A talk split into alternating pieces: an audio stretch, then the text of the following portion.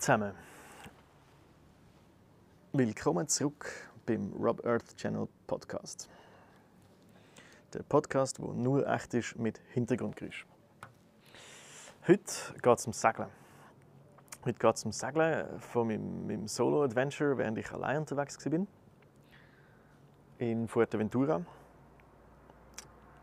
Ihr habt in der letzten Episode gehört, ich habe ein paar Live-Recordings aufgenommen vom Skaten richtig schöne, aber auch richtig anstrengende Zeit beim Skaten auf Fuerteventura. Heute soll es nicht um Skaten gehen. Ich bin nach dem Skaten zwei Tage in Morroyable. Das ist ganz im Süden von Fuerteventura und bin ein am Strand gelegen. Das Dorf selber ist nichts. Es ist wieder so eine Touristenhochburg, das sagt mir nichts. Aber der Strand war schön, wirklich gnadenlos weiß Sandstrand, mega klares Wasser, perfekt zum Tag zwei einfach am Strand chillen, tipptopp. Ähm, aber ich war ein bisschen unzufrieden. Ich habe nicht, bisschen, nicht so recht gewusst, was machen, weil ein Ziel von dieser Reise war ja, möglichst viel zu segeln. Wir wollen den Segelski machen, den Hochseeski. Der Schweizer Hochseeski, ist, glaube, der, ist es der B-Ski oder der D-Ski, ich weiß nicht. Der D-Ski ist glaube der lokal und der B-Ski ist der Hochseeski. Anyhow, der Hochseeski. Für den müssen wir 1000 Seemeilen sammeln und die sammeln wir in Crewing Positions. Also wenn wir mit Boot von anderen Leuten gehen, mitsegeln. Dadurch lernen wir viel und wir sammeln die Meilen. 1000 brauchen wir insgesamt und ein paar Manöver müssen wir auch gemacht haben. Wir haben angefangen damit, wo wir auf äh, Lanzarote übergesegelt sind. Das hat schon mal ein paar Meilen gegeben. Aber seitdem haben wir nicht so viel können sammeln leider, weil die Crewing Opportunities da auf den Kanaren weniger sind, als wir gedacht haben. Wir haben das irgendwie falsch eingeschätzt wir machen etwas falsch. Wir haben noch nichts gefunden bisher. Wir sind auf all diesen Crewing-Websites aktiv, Find a Crew und so weiter und so fort. Aber es gibt wenig, wenig Opportunities, wo man mit jemandem mitsegeln kann. Ähm, ja, das, das hat mich irgendwie ein bisschen, mich ein bisschen genervt, weil ich würde gerne segeln, ich wäre gerne segeln. Dann habe ich außerdem Kira vermisst. Sie ist jetzt auch schon über eine Woche weg gewesen, auf ihrem Abenteuer und ich habe geskatet. Skaten war zwar schön, aber auch sehr, sehr anstrengend. Dann habe ich mit mir selber gehadert und dachte, was mache ich jetzt noch mit der Zeit, wo ich da bin? Ich will gerne segeln, aber es gibt keine Möglichkeit. Niemand, niemand will mich mitnehmen, niemand will crewen. Es hat ein, zwei Sachen, die ich angeschrieben habe mit Leuten, die ich im Kontakt bin, aber das wäre irgendwie noch vier, fünf Wochen weg oder so, also viel zu lang. Ja, egal. Scheiß drauf. Man zahlt halt. Ich suche mir jetzt einfach eine Segel-Opportunity, ein, ein, ein, ein Charterboot oder so. Ich gehe halt wie ein Tourist mit segeln irgendwo. Anstatt Crew, anstatt zu arbeiten, tue ich halt zahlen. Egal. Hauptsache Wasser, Hauptsache Segeln, Hauptsache Meer. Schau ein bisschen um, hat auch nicht viel. Ähm, aber was ich finde, ist ein RYA Sailing Center. RYA, das ist ähm, der Royal Yachting Association, heißt das glaube aus äh, Großbritannien, aus England. Sehr eine hoch angesehene Organisation, eigentlich der Goldstandard, was Segeln anbelangt. Die geben äh, die RYA Yachtmaster raus in Ocean, Offshore, äh, Coastal und Dayskipper. Das sind ihre Lizenzen, die sie ausgeben. Ich weiß nicht, wie sie es mit dem Schweizer vergleichen. Das müsste man genau anschauen. Ich glaube, der Schweizer ist nicht schlecht, der ist glaube ich, auch ziemlich gut. Segelski, wir machen den Schweizer, weil wir Schweizer sind, ist klar. Aber der RYA Segelski ist auch sehr hoch angesehen und wird auch international sehr gern gemacht und anerkannt. Darum hat es auch auf Fuerteventura eine ähm, Segelschule, die RYA-Kurs anbietet. Und ähm, ich versuche mich da einzustufen. Auf welchem Level bin ich eigentlich überhaupt? Bin ich Day-Skipper-Level? Bin ich Coastal-Skipper-Level? Bin ich schon Offshore-Level? Wahrscheinlich nicht, so viel Erfahrung habe ich noch nicht. Ähm, okay, ja, ich lüte mal an, weil haben sie überhaupt Platz in einem Kurs? Weil, wenn sie keinen Platz haben, nützt es nicht. Ja, doch, sie haben einen Platz. In zwei Tagen geht es los. Ich kann also gerade noch Uhr, Uhr reisen nach ähm, Coralejo, dort fängt das an und dann zum Boot einsteigen. Wegen der Einstufung, wo bin ich? Ja, ich weiß auch nicht genau. Ich, ich ähm, schaue mir natürlich das Kursprogramm an von den verschiedenen Kursen. Ich schaue mir das Prüfungsprogramm an von den verschiedenen Prüfungslevels ich denke, ich kann den Dayskipper locker. Ich überschätze mich vielleicht ein bisschen, ist gut möglich. Man überschätzt sich ja gern. Ich denke, ich kann auch den Coastal Skipper Level sollte ich können machen, problemlos. Vielleicht überschätze ich mich da völlig, aber manchmal tun sich auch die Kurs und die, die Sachen viel, viel zu hoch anpreisen. Und dann heisst es, ja, man lernt das und das und jenes und am Schluss ist es mega simpel und einfach. Und was ich nicht mag, ist, wenn ich Geld ausgebe für einen Kurs und ich langweile mich und lerne nichts Neues. Also ich tue mich lieber zu hoch einschätzen und einstufen als zu tief. Definitiv dann lieber Challenge und, und lernst ein bisschen mehr anstatt zu wenig. Ähm, für den Kurs ist kein Problem. Die Leute sind äußerst freundlich, sagen voll easy, du kommst einfach in den Kurs, du machst den Kurs und wir tun dich dann während dem Kurs einstufen. Der Instructor dort kann beides, er ist für beide Stufen zugelassen. Und wir schauen dann Ende des Kurs, welches Level das du machen kannst, welches Level du können machen Perfekt. So machen wir das. Ich sage zu. Weißt was ich mache? Ich kann eine Woche sagen, kostet ein bisschen Geld, egal. Manchmal muss man Geld ausgeben, um coole Sachen zu machen. Ich freue mich darauf, ich kann etwas lernen. Lernen ist mega wichtig, ist mega wertvoll. Ich kann ein paar Meilen sammeln. Tipptopp. Ich reise also nach Coralejo, steige auf das Boot ein am Samstag. Samstag bis Samstag geht der Kurs. Ähm, lerne die Crew kennen. Alles mega nette Leute. Der Ed aus ähm, England und Irland, die Catherine aus Irland und Leo aus Frankreich. Eine super Crew, wir kommen sehr gut miteinander klar. Ja, und wir legen los für den Kurs. Zuerst bin ich ein bisschen genervt, weil die anderen drei Crewmitglieder machen den Competent Crew Kurs. Das ist der aller, allererste. Also vom Level, ich weiß nicht, was ein Segelboot ist, bis zu, ich kann tatsächlich auch ähm, korrekt Leine und Fender bedienen, wenn mir jemand das sagt, was ich machen muss. Ich dachte, nein, jetzt haben sie mir da den Kurs verkauft und ich hocke da mit, denen, mit dem wirklich den viel, viel zu tiefen Niveau Leute in dem Boot fest und uh, hat mich richtig angeschissen. Überhaupt nicht an den Leuten gelegen, weil die sind mega nett waren, mit denen mega gut verstanden, aber einfach quasi der Level vom Kurs, dass der überhaupt nicht passend war für mich. Aber einen Tag, zwei später habe ich das eigentlich realisiert, dass es perfekt war, weil die haben gelernt, Crew zu sein. Sie haben Competent Crew gemacht, also sie haben gelernt, wie segelt man als Crew. Und ich habe gelernt, Skipper zu sein. Wie tut man Crew handeln? Wie gibt man Kommandos? Wie organisiert man ein Boot? Wie plant man eine Reise? Das habe ich bisher noch nicht so gemacht. Das ist mir noch nicht so, so aktiv, äh, wie sagt man dem, aktiv im Blut gewesen, weil ich habe in der bisherigen Segelerfahrung, ich habe gelernt, wie man ein Boot segelt. Das kann ich, glaube das kann ich schon behaupten. Ich kann ein Boot segeln wie man sich als Crew verhält, wie man gute, kompetente Crew ist, wie man, wie man kann die Kommandos ausführen kann, wie man ein Boot sicher kann führen kann, helfen, ein Boot segeln. Aber dann ein Boot, die Verantwortung für das Boot zu übernehmen und die Crew zu führen und, und die Aufgaben zu verteilen, dass das richtige Zeug im richtigen Moment gemacht wird und nicht nur eine Aufgabe im Kopf haben, sondern alle Aufgaben von allen Leuten und das koordinieren, das ist schon noch anspruchsvoll, das ist schon noch etwas anderes. Und das habe ich jetzt gelernt in dem Kurs. Und für das ist es perfekt. Sie haben gelernt Crew sein, ich habe gelernt Skipper sein. Optimale Niveauverteilung, auch weil ich der Einzige bin auf diesem Level auf dem Boot, habe ich quasi den kompletten Fokus auf diesem Level und sie haben den kompletten Fokus auf ihrem Level. Und der Instructor, der Tony, der ist sowieso völlig in anderer Sphäre gewesen. Der hat das alles problemlos können, der hat schon mega viel Erfahrung gehabt. Ähm, von daher war es ein Tip-Top-Kurs, wirklich gut. Wir sind, ja, die, ähm, die einen haben ein bisschen mehr gelernt, die anderen ein bisschen weniger. Es haben sich nicht alle gleich gut verstanden mit dem Instructor. Das war ein, ein Charakter. Gewesen. Wie halt viele sagen, dass manchmal so ein bisschen sind, so ein bisschen, ja, halt Charaktertypen. Ich bin eigentlich gut gelachen mit ihm. Wir haben das okay verstanden. Ich habe viel gelernt, ich habe sehr viel gelernt. Wir haben uns teilweise ein bisschen aneinander gerieben, weil ähm, ich doch auch ein Liebhaber von ausführlichen Diskussionen bin und nicht einfach Zeugs akzeptiere. Wenn man sagt, mach das so, dann frage ich, warum. Und wenn man mir das nicht erklären kann, speziell in einer Kurssituation mit einem Lehrer, mit einem Instructor, dann, dann, dann funktioniert das nicht gut. Ich mache nicht einfach etwas, weil es mir gesagt wird. Ich möchte das verstehen, warum ich muss ich das so machen damit ich das dann nachher gelernt habe, damit ich das verstanden habe. Und ich bin auch der Meinung, muss ich zugeben, dass man als Lehrer, als Instructor damit klarkommen muss, dass Meinungen und Aussagen challenged werden, dass die in Frage gestellt werden und man muss das Wissen und Selbstsicherheit haben, um das können dann auch erklären und darlegen und überzeugen. Es, ist, es geht nicht einfach darum, jemanden zu indoktrinieren. Wenn man indoktriniert werden will, kann man in die Kirche gehen.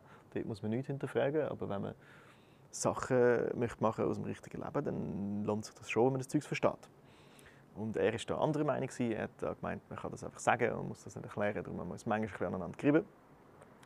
Aber das ist einfach ein, ein Randeffekt im Großen und Ganzen. Sind wir gut mit dem klar und ich habe wahnsinnig viel gelernt. In Crewführung und auch halt eben, man muss halt auch auf dem Boot mit verschiedenen Charakteren klarkommen. Das ist einfach so. Wir hatten wunderbare Tage mit Segeln. Wir sind eigentlich häufig vom, vom Hafen aus gesegelt. Also wir waren in der Nacht immer im Hafen, in verschiedenen Häfen. Wir haben also ein paar verschiedene Häfen gesehen. Ähm, über Mittag haben wir dann häufig geankert in Ankerbuchten, was mega cool war, weil dann haben wir schwimmen, schwimmen über Mittag. Mega cool, einfach von einem Boot in einer Ankerbucht und von Ankerli schwimmen. Das ist wirklich cool, wirklich wahnsinnig. Das Wasser auf der Kanaren ist mega klar, es ist wunderbar angenehm warm. Es hat viel Fisch, die man sieht beim Schnorcheln. Also es war tipptopp. Wir haben immer gut gegessen. Das Essen war inklusive. Haben es selber gekocht oder selber zubereitet. Manchmal hat es der Instructor zubereitet. Das war tipptopp abends dann ab und zu in ein Restaurant mit der Crew. Wir haben es mega Gaudi zusammen, richtig lustig. Ja, es war perfekt. Gewesen. Wir haben die ganzen Manöver gemacht, die ich noch lernen musste, auch für meinen Segelski. Also, die Manöver habe ich natürlich schon vorher gelernt, aber man muss es wie noch mal gemacht haben. Die müssen in meinem Nachweis auch noch abgehakt sein, dass wir das gemacht haben. Das Manöverboard unter Segelsmann über Bord, unter Motor beidrehen, weiß nicht was, Anker vorbereiten, einlaufen, auslaufen und und und und und. Motoren checken, Sicherheitsinstruktionen, all der Kram, haben wir alles gemacht. Wunderbar. Das Boot selber, ein Bavaria 37, nicht ein wahnsinnig schnelles Boot und die Segel leider völlig durch. Es hatte einen Rollreff im Grosssegel, also im Mast, ein Rollsegel im Mast die segeln sowieso schlecht, weil die haben keine Latte drin. Die haben also keine gute Segelperformance. Und es war auch völlig durch. Also das Segel hätte man schon vor Jahren müssen austauschen Das war völlig ausgeweht, hat überhaupt keine Form mehr können halten Richtig lampig. Gewesen. Und wir sind kaum vorwärts gekommen mit dem Boot. Fünf Knoten war also schon grosszügig, wenn wir das dann geschafft haben. Das war ein bisschen schade, dadurch haben wir nicht so viele Meilen gemacht, mehr wie 50 Meilen. Äh, 50, bisschen mehr wie 80 Meilen. Es waren am Schluss fünf Tage Segeln. Ja, man hätte mehr machen aber es war ein Kurs. Es ist nicht ums Meilensammeln gegangen, sondern auch ums Manöverfahren und ums Segeln lernen und ums Crewführung lernen. Und für das hat es gelangt, für das ist es gut gewesen. Für das ist die Performance vom Boot selber eigentlich irrelevant gewesen. Genau. Ähm, voll sind wir dort umeinander gesegelt und der Kurs geht bis zum Samstag. Freitag ist der letzte Segeltag. Wir fahren eine Runde um Lobos herum, um die Insel und dann kann man am Abend noch im Boot schlafen und am nächsten Tag das Boot verlassen, am Samstag, Samstag bis Samstag. Und am Donnerstagnachmittag komme ich einen Anruf über von Kira, hey, look, der Rolf, unser Captain von der Überfahrt von Portugal auf Lanzarote, hat uns als Kollege Urs weiterempfohlen. Der sucht noch jemanden, zum von Lanzarote auf Teneriffa sagen. Jetzt, am Donnerstag okay, ähm, ich bin interessiert, aber ich kann nicht jetzt. Ich bin noch in einem Kurs, außerdem bin ich nicht auf Lanzarote, sondern auf Fuerteventura. ja, dann rufe ich halt am Urs mal an, wir quatschen kurz ein und er findet mal, das könnte klappen. Freitag in Fuerteventura könnte er mich abholen und wir könnten zusammen auf Teneriffa übersegeln. Er braucht noch Crew. Er hat zwar schon jemanden, der ihm segelt, aber er braucht noch mehr Crew, einfach kompetente Crew, die das handeln kann. Und ich überlege mir das, ja okay, dann, dann sage ich jetzt quasi noch, noch mal auf Teneriffa über, soll ich das machen, weil, machen, weil ich bin dann in Teneriffa und ich muss wieder zurück auf Fuerteventura, weil Kira kommt in ein paar Tagen in Fuerteventura an. Wir werden uns da treffen und da möchte ich natürlich da sein. Und ähm, ich muss, wenn ich in, in Teneriffa bin, muss ich entweder fliegen, um zurückzukommen, oder die Fähre nehmen. Und ich fliege nicht so gerne, weil es nicht so gut ist für die Umwelt. Fähre ist auch nicht gut für die Umwelt, weil ein grosses, schweres Objekt aus Wasser zu schieben ist wahnsinnig ineffizient. Es ist viel ineffizienter, wie ein Flugzeug durch die Luft zu schiessen, wegen weniger Luftwiderstand. Wasser bietet viel mehr Widerstand. Also die beiden gehen sich CO2-technisch eigentlich nichts. Kommt von dem nicht so darauf an. Und das jetzt für mein eigenes Vergnügen, ich weiß nicht so genau. Ich, ich tue es natürlich CO2 kompensieren, das ist klar. Da werden jetzt viele sagen, ja, CO2 kompensieren, pff, das nützt doch nichts und so, und Scheissdreck, und die tun das Geld sowieso nur für untreu und bla. Und ja, die Ausrede kann man schon bringen und es dann nicht kompensieren. Aber ich glaube, es ist trotzdem besser, wenn man all seine Flüge tut kompensieren, weil im besten Fall nützt es, im schlechtesten Fall nützt es nur ein bisschen etwas. So wie ich das sehe, ist der Atmosphäre scheißegal, wo das CO2 herkommt, weil wenn es in der Atmosphäre ist, ist es in der Atmosphäre, wenn es nicht in der Atmosphäre ist, ist es nicht in der Atmosphäre und dort es hin, nicht in der Atmosphäre. Das heißt, wenn ich jetzt mein Privileg als, was muss ich sagen, Westeuropäer, wo, wo sich das kann leisten kann, ausnutzen, um CO2 zu kompensieren, dadurch, dass entweder genug Bäume gepflanzt werden, um das CO2 wieder einfangen in ihrer Biomasse, oder dadurch, dass das CO2 an einem anderen Ort kann eingespart werden kann, weil dort etwas effizienter gestaltet wird, finanziert durch meine Kompensation, dann macht das in meinen Augen doch schon sehr Sinn und kann das Problem doch auch, wenn nicht ganz lösen, zumindest sehr stark verbessern. Und darum finde ich das eine gute Sache. Wir sollten alle möglichst viel CO2-Kompensation betreiben. Im Endeffekt, wenn es aus der Atmosphäre ist, ist, ist eben, wie gesagt, es ist der Atmosphäre egal, wo das herkommt oder wo das hingeht. Und wenn es nicht drin ist, ist es gut. Es darf einfach nicht drin sein. Genau. Langer Schwede, kurzer Finn. Ich sage dann auf Teneriffa. Ich äh, stimme zu, ich mache mit. Es war ein, ein Buchentscheid, mache ich das, mache ich das nicht. Aber ich denke, doch, jetzt habe ich so lange ich segeln, jetzt kommt eine Segelmöglichkeit. Ich jetzt zwar gerade im Kurs, gewesen, aber jetzt kann ich noch ein paar Meilen sammeln, dann mache ich jetzt einfach mit. Und Freitagnachmittag, letzter Tag Segelkurs, einmal am Lobos. Wir kommen da Freitagabend ins Boot packen, wir kriegen unsere Diplom ausgehändigt und ich kann, Trommelwirbel, bam, den Coastal Skipper bestanden. Ich konnte den Coastal Skipper machen. Das heißt, ich habe jetzt den RYA Coastal Skipper Practical, nicht den Yachtmaster, für den müsste ich noch eine Prüfung machen, aber der Practical, ich kann jetzt nachweisen, dass ich im praktischen Können auf diesem Level bin. Das ist nice. Und das kann nachweisen. Außerdem habe ich auch sehr viel gelernt in dem Kurs. Ich fühle mich jetzt doch deutlich kompetenter als Skipper auch vorher, als vorher. Äh, Boot einparken und so Zeugs. Mal fühle mich jetzt eigentlich deutlich, deutlich besser. Genau, kriege die Diplom, stoße da, steige aus, treffe mich mit dem Urs Coralejo, der Mirta, äh, Kollegin von ihm, kommt auch noch. Wir steigen ins Ding und fahren los. Und eine Stunde später, als ich aus dem anderen Boot ausgestiegen bin, bin ich schon wieder auf dem neuen Boot. Und wir segeln schon wieder weiter. Wir segeln um die Nordspitze von Fuerteventura rundum Richtung El Cotillo. Weil dort holen wir den Rolf ab. Richtig, der Rolf, der Captain vom Boot, wo wir mit auf von Portugal auf Lanzarote gefahren sind. Der kommt auch noch mit. Die zwei sind gut befreundet und der hat jetzt ähm, zugesagt, dass er auch noch mitkommt. Wir müssen ihn in El Cotillo abholen, weil das irgendwie er nicht auf Corralejo kommen Wieso auch immer. Ja, das kann man machen. Äh, es ist recht windig. Wir haben 20, 23 Knoten Wind und sehr viel Swell. Deutlich mehr als letztes Mal. Ich sage, es sind 5, 6 Meter. Gewesen es klingt jetzt nach viel, es klingt, als würde ich übertreiben, aber es ist ohne Witz wirklich einfach massiv höheres Swell gewesen. Richtige Wellenberge, die da angekommen sind. Also nicht Wellen, die brechen, sondern einfach so das Wasser, das sich so hebt und senkt. In diesen grossen, langen Wellen, dieser Dünig nennt man das, glaube ich. Ähm, wir haben das auch schon auf der Überfahrt von Portugal. Jetzt hat der Forecast, also der Wetterbericht gesagt, 3 bis 4 Meter die, die wir jetzt kennen, sind sicher einiges größer gewesen. Darum sage ich 5 bis 6 Meter. Ich habe den Forecast nicht angeschaut. Ich weiß nicht genau, wie viel es war. Der Urs, der Kapitän, ist auch beeindruckt gefunden. Mal, das ist jetzt also schon recht, äh, recht grosses Well, wo da steht. Recht grosse Dünung. Was für uns das Problem ist, die grossen Wellen und der Wind, weil wir wollen ja an Land, wir wollen ja den, den äh, Rolf abholen. Die Idee ist eigentlich zu ankern. Das kann man vergessen. Wir sehen El Cotillo von weitem schon. Ähm, Dort steht eine Brandung. Auf der einen Seite von El Cotillo sind schlicht einfach nur Klippen. Dort sieht man die Brandung, Branden und Gist in die Luft spritzen. kann man vergessen. Dort kommst du nicht an. Anker kannst auch nicht richtig gefährlich. Dort kannst du mit dem Boot nicht näher an.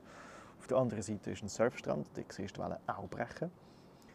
Könntest, wenn es ruhig wäre, könntest du wahrscheinlich Anker außerhalb der Brandungszone. Aber bei diesem Swell, bei diesen grossen Wellen, fängt die Brandung richtig weit draußen an und ist richtig gross, richtig gefährlich. Dort möchtest du mit dem Segelboot auch mit so einem grossen einfach nicht reinkommen. Das heißt, das Boot muss jetzt draußen bleiben und wir müssen den Rolf mit dem Ding abholen. Mit dem Beiboot. Und dann schaut mich der Urs so an und fragt einfach, ey, kannst du Dinge fahren? Ich so, ja, okay, gehst du. Okay, cool, dann gehe ich. Nehme ich die Challenge auf mich. Ähm, ich setze mich in das Ding und kurzer Exkurs, bevor wir zu dieser Sache kommen. Das Ding ist auf einer Dingi-Plattform hinter dem Boot. Das, das ist nicht einfach an den Dinge Davids angezogen, also an Drahtseil oder an Schnür, sondern es sitzt auf einer Plattform und die Plattform ist hydraulisch senkbar ins Wasser. Es ist also wie ein Parkplatz unter Wasser, wo du kannst mit dem Ding drauf fahren und dann lupft das Ding aus dem Wasser so in einer, in einer Halterung. Richtig luxuriös.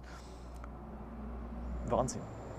Ich sitze also in das Ding rein, dreieinhalb Meter lang oder so, ein Schlauchboot, mit einem 40 PS Motor. Immerhin ist es zackig, ist es schnell. Das ist gut in dieser Situation, weil bei diesem Wind und diesen Wellen so weit draußen im Meer sollst du eigentlich nicht immer ein Ding sein. Ich sitze ins Ding drin, es ist immer auf der Plattform, es wird hydraulisch ins Wasser aber gesenkt. Ich komme mir vor wie James Bond. Ich lade den Motor an, immediately unglaublich um umgewackeln, stoße ins Boot rein, stoße nicht ins Boot. Wie soll ich da jemals wieder anlegen? Egal. Ich gebe Gas, fahre Richtung Ufer, versuche ein bisschen die Situation zu schätzen, wie kommen die Wellen. Ähm, der Hafen von El Cotillo ist ein winziger Hafen. Der ist nicht gedacht für Segelboot. Der ist für irgendwie 10 Fischerbötchen oder so, so kleine. Der ist winzig, wirklich winzig. Die Einfahrt ist vielleicht 3-4 Meter breit im 90 Grad Winkel zu der Welle. Also nicht gerade aufs Ufer zu, sondern quasi quer zum Ufer ist die Einfahrt. Das heißt, man kann dort rein, die Brandung bricht natürlich nicht in den Hafen, sonst wäre es ein scheiß Hafen, sondern links bricht sie an der Klippe und rechts geht sie am Hafen vorbei. Und ist aber schon so nah am Ufer, weil quasi die Einfahrt drei, vier Meter breit und in dem Sinne auch rechts von der Hafeneinfahrt auch Klippen, wo die Brandung dran bricht. Und sie fängt links am Hafen schon an brechen und läuft dann über die Hafeneinfahrt drüber und bricht rechts weiter. Man muss also auf einer Welle surfen, um in den Hafen hineinzukommen, bei dem Swell, wo jetzt steht. Das ist natürlich eine, eine dumme Idee, aber auch sehr aufregend. Ich fahre also an, schaue das ein bisschen an. Es ist leider schon am Dunkel werden, weil es ist natürlich nach so einem Untergang, wo wir das machen. Das macht die ganze Sache auch noch aufregend. Gebe Gas, schätze ab, wo die Wellen kommen. Es kommt eine, ich bin drauf, ich sehe, okay, die nimmt mich, ich muss gehen, ich gebe Vollgas und surfe mit dem Ding in die Wellen durch Mit ähm, Vollspeed auf den Hafen, auf die Brandung zu und muss einfach im letzten Moment, bevor ich auf die Klippe knalle, muss ich eine 90 Grad Kurve machen und das Ding nach links reißen in die Hafeneinfahrt. Ich muss also sehr nah an die Klippe an und dann back umreißen, so schnell wie möglich am Fuß der Welle, bevor sie bricht. Und genau das mache ich. Es muss ausgesehen haben wie in einem Actionfilm, wenn ich dort angefahren bin. Es hat alles perfekt geklappt. Ich fahre in den Hafen, zack, ruhiges Wasser vergleichsweise ruhiges Wasser natürlich. Der Rolf steht dort, steigt ein, ich sage, Rolf, hock ab, das wird hässlich. Nein, nein, nein, nein, bleib stehen. Okay, cool, musst selber wissen, ich drehe das Boot um, weil der Hafen ist winzig, ich habe kaum Platz zum Umdrehen. Wir fahren wieder raus und jetzt wird es erst richtig schwierig. Bei meinen Fahrern habe ich die Wellen gesehen, ich konnte timen, wenn sie kommen. Jetzt sind die hinter der Klippe, weil der Hafen ist ja von der Klippe geschützt auf der einen Seite. Und sie kommen von der Seite, also im rechten Winkel zum Boot, zum Ding von der Seite. Ich muss also rausfahren und sofort abdrehen, dass ich nicht seitlich von einer Welle verwünscht werde, sondern geradeaus und über die Welle drüber kann fahren Und wenn möglich muss ich das so machen, bevor das sie bricht. Wenn sie bricht, hast du keine Chance mehr, dann nimmst du die rückwärts raus. Wir kommen raus und ich sehe, sie kommt sofort, es ist ein bisschen zu spät, sie fängt schon fast an brechen, sie kommt sofort auf uns drauf. Ich muss sofort handeln. Ich gebe sofort Vollgas, reiße das Steuer um nach äh, Steuerbord nach rechts. Und das Ding ist zum Glück mega schnell, wirklich sehr agil. Sofort 90 Grad dreht, sofort Bug die Welle, sofort Vollgas. Und wir schaffen es, wir kippen nicht um, wir springen über die Welle drüber. Es macht richtig so Wurm, Baff! Und auf der anderen Seite wieder hinten, dran ins Wasser. Wir sind jetzt zu nah an der Klippe rechts, weil wir sofort haben müssen umreißen, weil die Welle gekommen ist. Wir müssen also wieder aus der Brandungszone raus und glitschen mit Vollgas über die Welle drüber in den Swell rein. Jetzt kommen die Wellen uns entgegen. Das heisst, rausfahren zum Boot ist noch mal aufregender als reinfahren.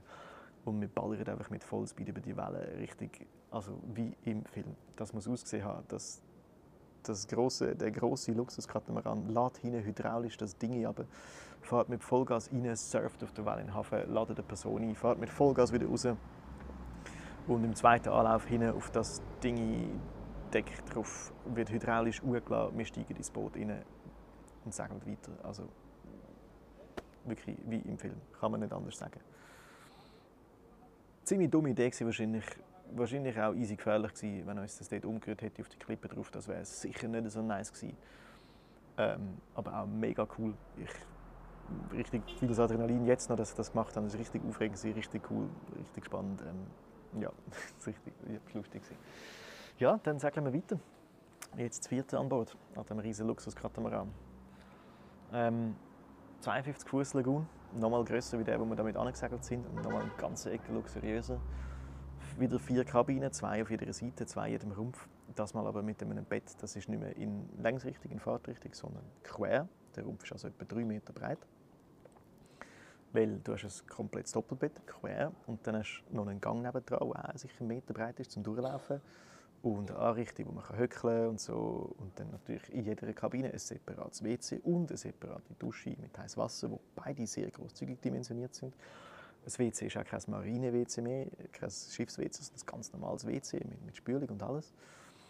Ähm, also Wahnsinn, richtig luxuriös. Dann, wenn du einen Stock hoch gehst, ist wieder ein dreistöckiges Boot, gehst also einen Stock hoch, kommst in den Salon. Der ist natürlich enorm.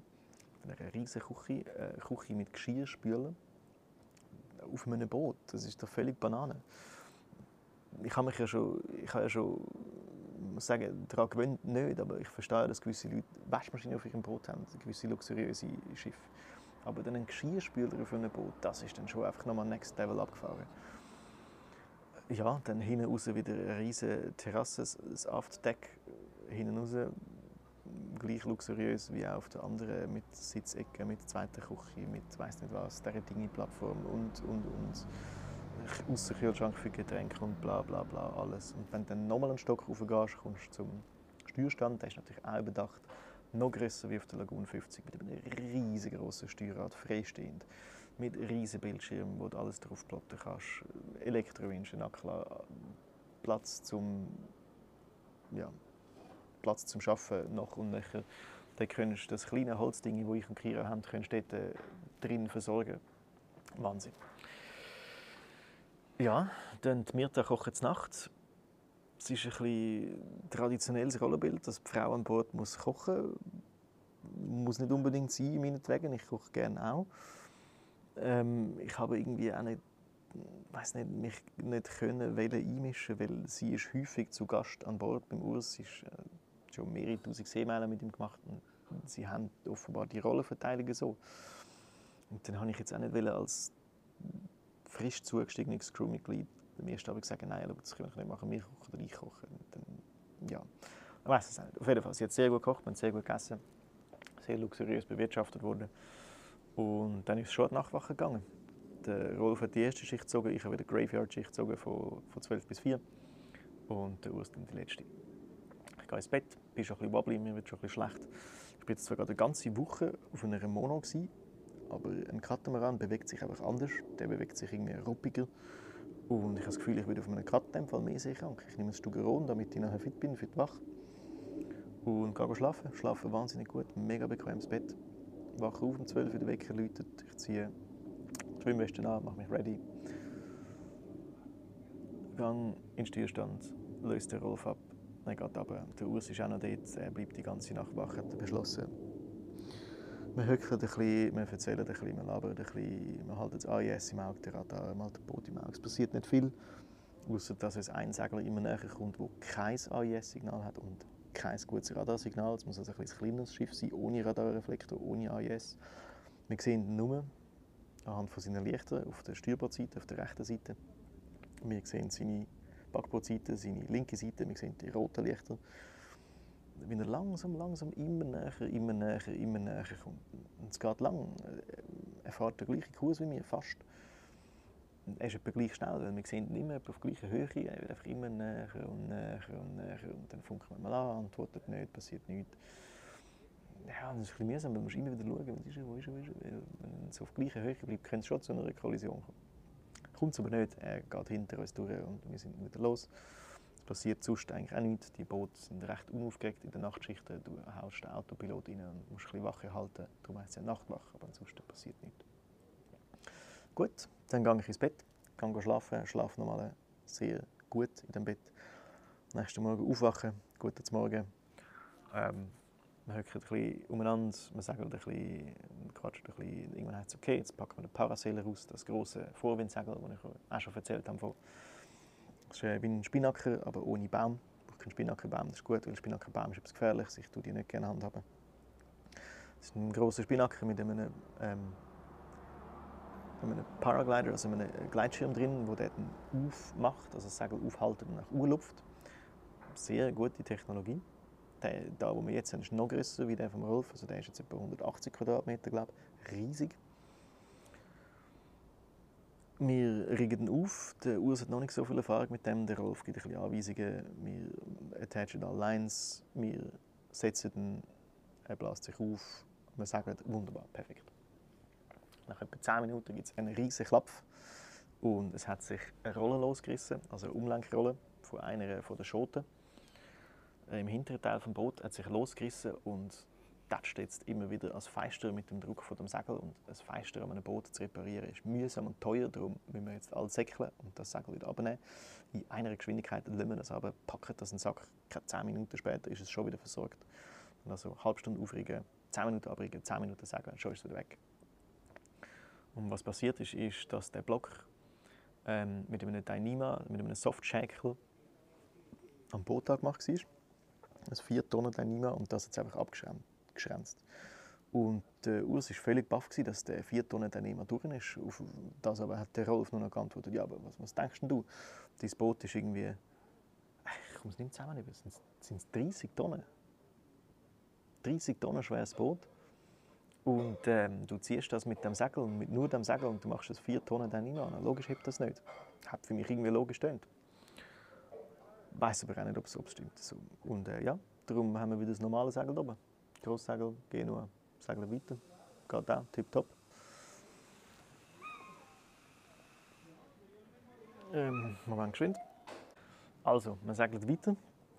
Wieder unter, unter Vollsegel, Genua, Grosssegel. Wir haben ähm, den ganzen Tag eigentlich Gran Canaria auf der Backbordseite, auf der linken Seite und Teneriffa schon auf der rechten, auf der Steuerbordseite. Wir segeln aber an die Südspitze von Teneriffa, in einen, in einen winzig kleinen Hafen. Ähm, beim Approach an den Hafen müssen wir noch tanken. Der Hafen ist nicht für so große Boote ausgerichtet, eigentlich mehr so für Fischerbötchen. Der Tankstellensteig ist etwa 10 Meter lang, das Boot ist sicher über 16 Meter lang und das sieht natürlich lustig aus, wenn wir dort anliegen.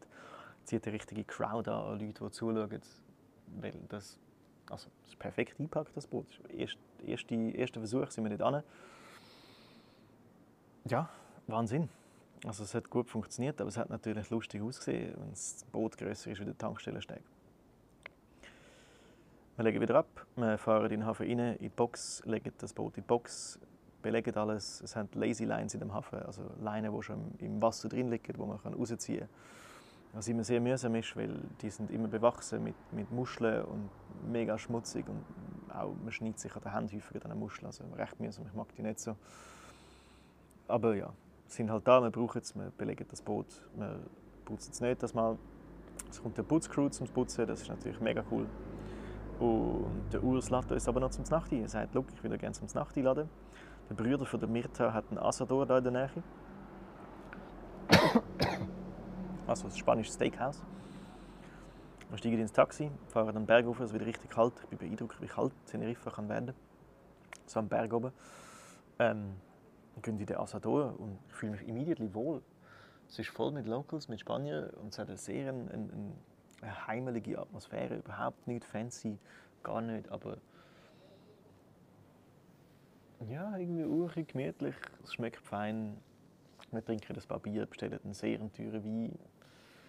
Ähm, und die zwei grössten Steaks, die ich je gesehen habe. Der, wenn man einen 52 Fuß Katamaran hat, dann ist man reich. Das ist nicht von der Hand zu weisen. Und reiche Leute haben teure Geschmäcker. Darum bestellen wir ein 1,2 Kilo Wagyu Beef Steak, dry aged, und nochmal ein 1,2 Kilo. Ich weiß nicht mehr, was diese Sorte war. Steak, auch dry aged. Also, es sind alles dry aged Meats, die sich spezialisiert haben. Das schweineteuer. Ich konnte es zum Glück nicht zahlen, wir waren ja eingeladen. Und ich weiß, wir sollten alle zusammen wir sollten weniger Fleisch essen, auf jeden Fall. Ich versuche auch, meinen Fleischkonsum zu reduzieren, möglichst wenig Fleisch essen. Aber ich muss ehrlich zugeben, die Steaks sind geil gewesen. Die sind richtig gut gewesen. Richtig gut gemacht haben die das in dem Grill. Wahnsinnig blutig sind innen drin noch gewesen. Also sehr, sehr, sehr, ähm, wie sagt man dem?